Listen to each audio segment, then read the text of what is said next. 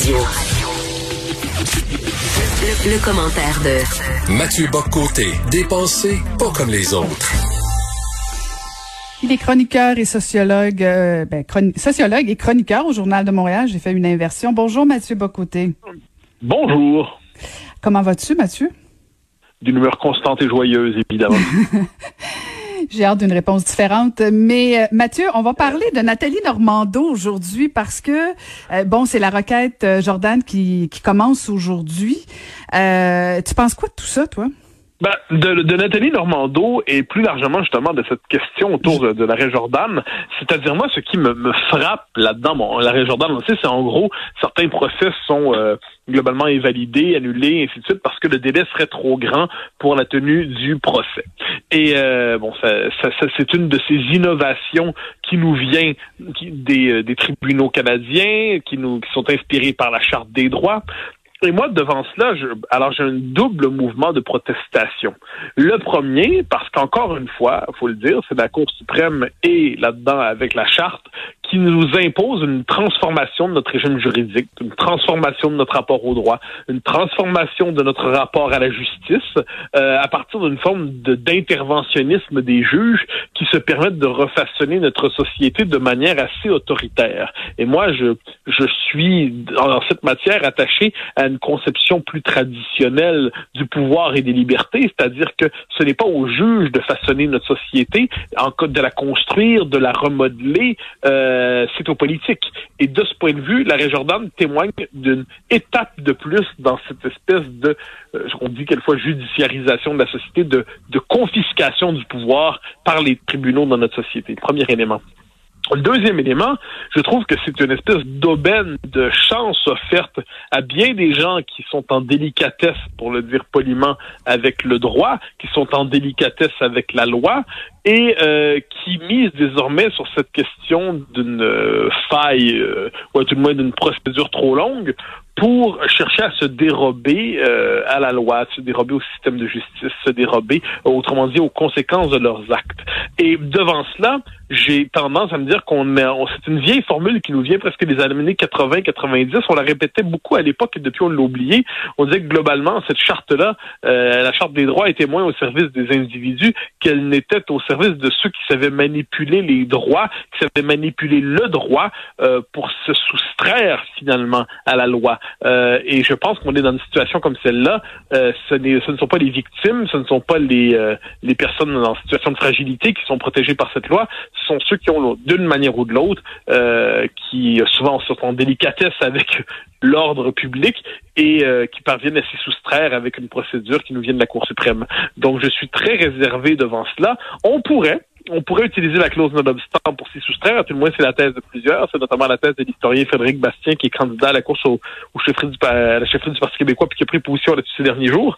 Je suis tout à fait d'accord avec ça. Je pense qu'on est dans une situation où il faut euh, utiliser les rares ressources qui nous sont euh, accordées pour restaurer une conception légitime du droit et se dégager de cette espèce d'emprise toxique qui vient dérégler notre société et qui dérègle finalement notre confiance en la justice.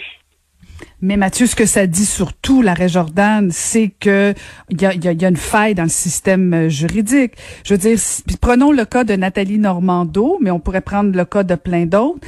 Quand euh, quand une personne attend pendant quatre ans pour être jugé, euh, pour être entendu. Est-ce que c'est des stratégies de la part des avocats? Peut-être, mais est-ce que c'est aussi euh, une façon pour le système judiciaire de ne pas répondre? Moi, je suis plutôt préoccupée de savoir que on n'entendra pas la cause au nom de, de, de certains subterfuges, peut-être, mais je suis pas certaine que Nathalie Normando, Mathieu, avait pas envie que sa cause soit entendue. Non, mais c'est pour ça que j'ai dit plus largement. Moi, je, je pense euh, au cas de ce qui est pas, le cas de Normando, qui est pas accusé du tout de la même chose, mais de cet homme qui avait tué sa femme et qui, euh, je, je, je, peine à prononcer son nom, me pardonnera, puis qui a réussi grâce à l'arrêt Jordan à se délivrer à la justice canadienne à bien des égards. Je pense qu'il était retourné au Sri Lanka, si je ne me trompe pas.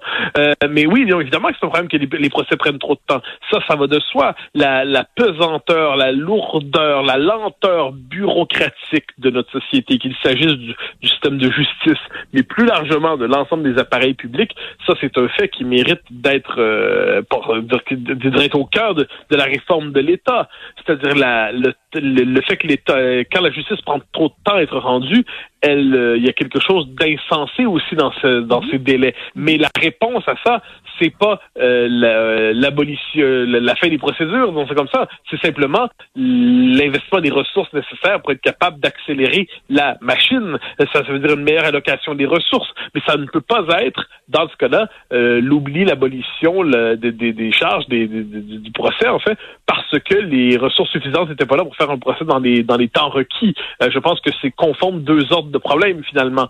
Mais euh, mais encore, encore une fois, j'y reviens.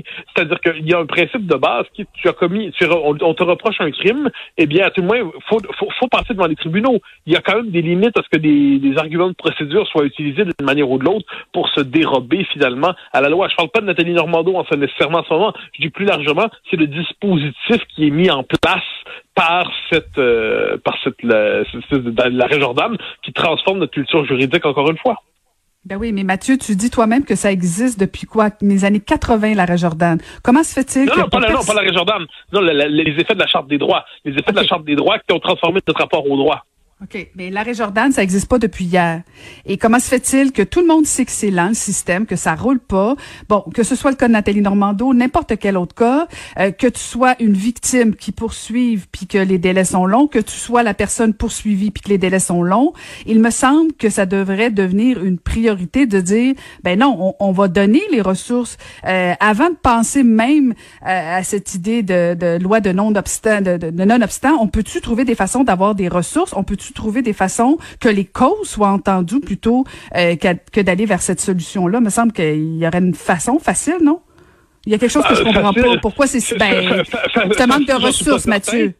Ben, ben manque de ressources si c'était facile, je crois qu'on aurait trouvé la solution. C'est toujours ça le problème. tu parles de manque de ressources. C'est quoi le problème? Pourquoi les causes sont si longues à être entendues? C'est ce qui ressort manifestement quand on dit c'est le, manque de ressources, le fait que le système est obstrué, il est surchargé. Donc parfait, ça c'est un problème.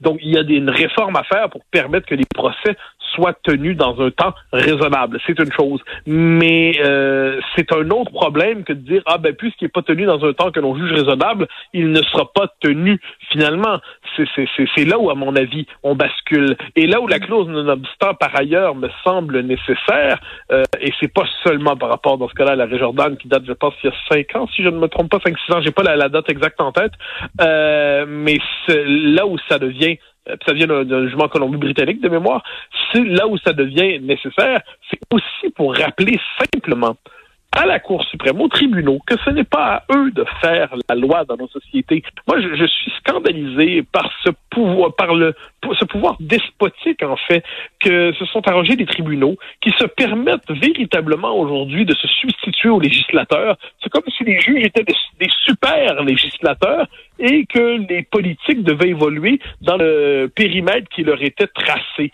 Eh bien, euh, non, la fonction historique d'une constitution, c'est de, euh, de définir les limites dans lesquelles l'action de l'État est possible, mais ce n'est pas ensuite de, je dirais, de se transformer à travers un pouvoir concédé à ce qu'on appelle le gouvernement des juges, à une forme de, de supra-gouvernement qui transcende la volonté démocratique et la souveraineté parlementaire.